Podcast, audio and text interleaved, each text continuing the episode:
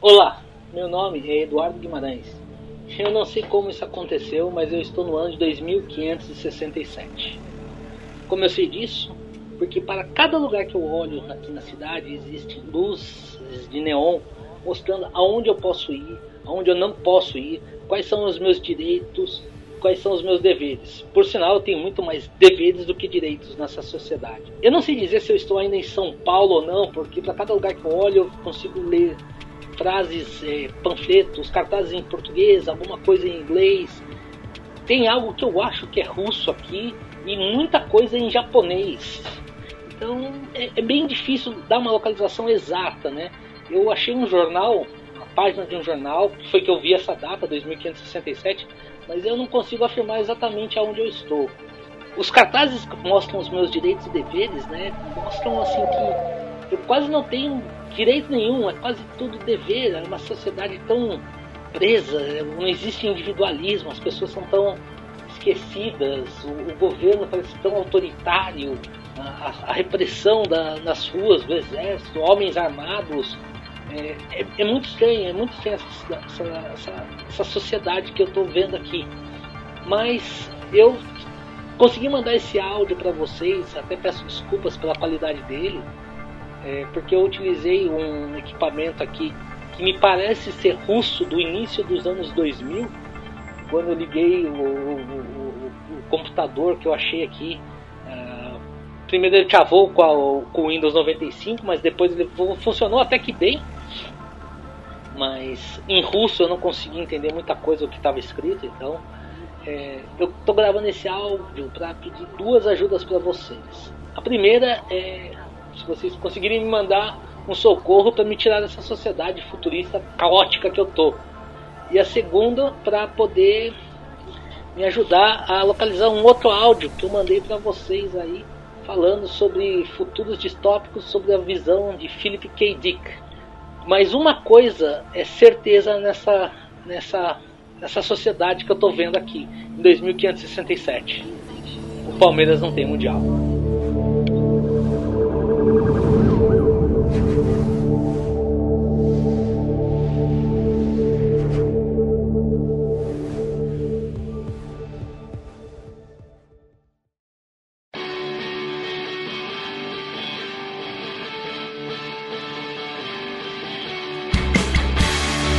Oi, você. É, você aí que caiu do mainstream e agora acha que está perdido sem saber o que fazer. Chega aí. Você está agora no Turno Livre On, teu guia definitivo para ficar fora do óbvio. Salve galera, eu sou Eduardo Guimarães e hoje eu estou aqui para falar para vocês sobre a série Philip K. Dick's Electric Dreams.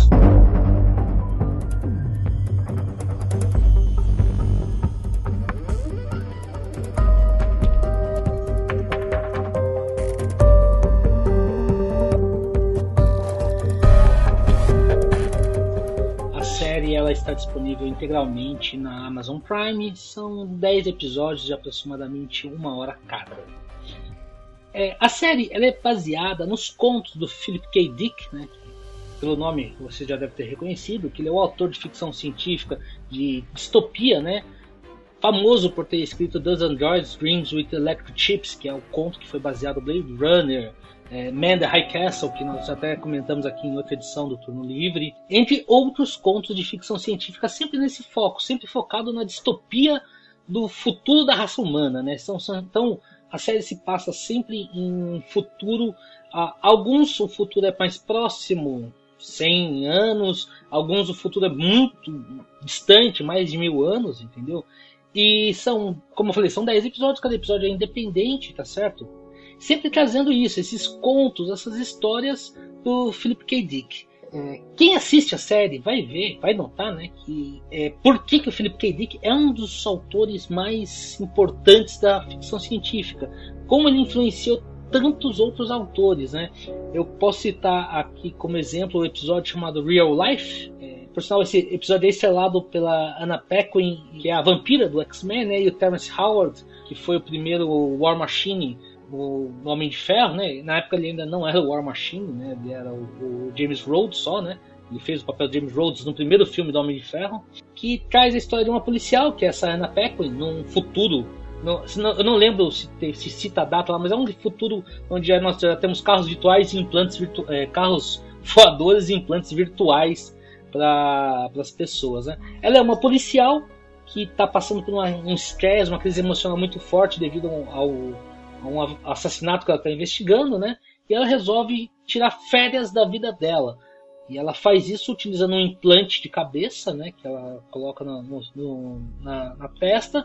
E essa, ela é transportada para um mundo virtual. E no sonho, né? A, a Anna Paquin, ela se torna o Terence Howard, que é um inventor também num futuro não tão longo, tão, não tão longo, tão distante quanto o nosso futuro, o futuro da história da Anna Paquin, né? Mas é um futuro também que nós já temos realidade virtual, tudo mais, e o e ela começa a ficar em dúvida sobre isso, sobre qual que é a vida real dela, se é a dela de policial ou se é a vida de cientista, de inventor do Terence Howard, né?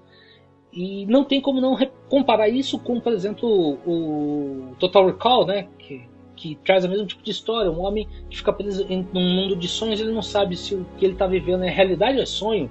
Ou Matrix, né? Onde nós temos um, as pessoas presas numa realidade virtual, num mundo virtual, sem saber exatamente aonde elas estão, o que, que é real, o que, que não é, né? É, eu citei aqui né, dois nomes de peso na, da, da série, né? E nós, e nós temos que destacar isso. O elenco da série é muito bom, tem vários nomes de peso, né? Como nesse episódio no caso é, tem a Anna Paquin e o Terence Howard. Mas em outros episódios nós temos o Benedict Wong, a Geraldine Chaplin, Brian Cranston, Steve Buscemi. Quer dizer, é, uma, é um elenco muito pesado, é um, é um elenco que chama bem a atenção e, e, é bem legal. E como são esses episódios, cada um tem uma história independente, entendeu? É, é bem legal ver esses contos futurísticos, né? Então nós temos aí um, um, um atrativo a mais na série. Também vale destaque para a trilha sonora, a trilha sonora como a, foi montada foi montada exclusivamente para a série, né? Uma vez que ela se passa tanto no futuro, não são citadas bandas que nós conhecemos. Nós temos uh, não vai aparecer, por exemplo, um Guns N' Roses, um Van Halen, um Imagine Dragons, né? Mas a trilha sonora é bem legal, ela acompanha, ela acompanha bem esse futuro distópico, né? O que está passando na tela, achei bem, bem legal.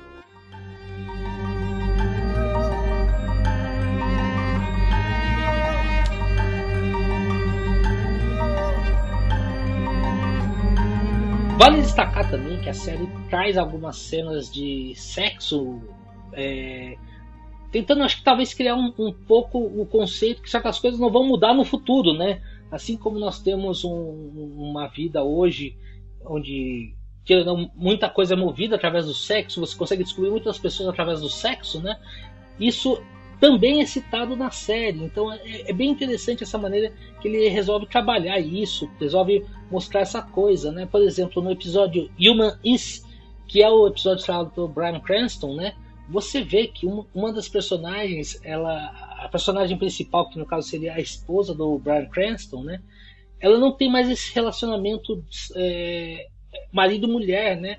É, com o personagem do Brian Cranston. Então ela, ela, ela procura é, esse toque, essa sensação, essa coisa do, do, do sexo mesmo no, no, submundo da sociedade dela, entendeu? E, e ela começa a ter dúvidas se quando. Só para um, um, um, rapidinho do episódio, o Brian Cranston é um, um militar do século.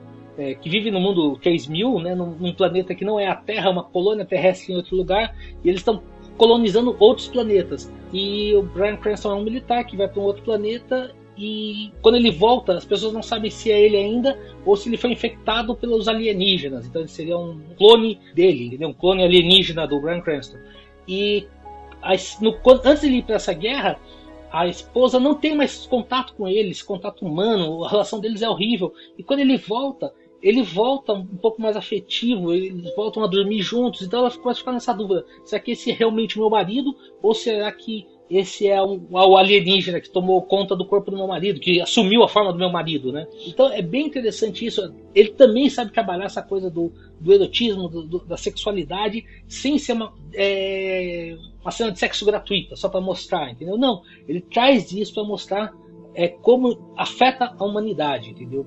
Nós também temos que falar, né, não tem como não comparar Electric Dreams com Black Mirror da Netflix, porque as duas séries tratam desse futuro sempre distópicos da humanidade, é, com algumas é, considerações que a gente tem que fazer. No caso do Black Mirror, acho que as primeiras temporadas elas traziam uma discussão mais forte, mais, mais envolvente, mais clara nos seus episódios, né?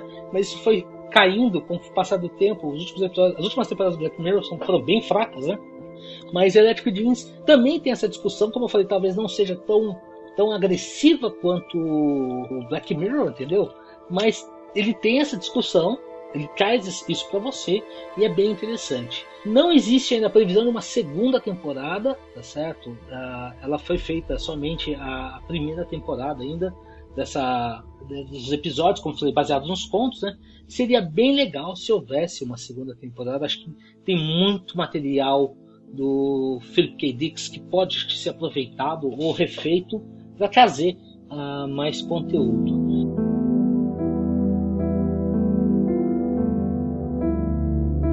Então, a minha sugestão essa semana para você é Electric Dreams do Amazon Prime.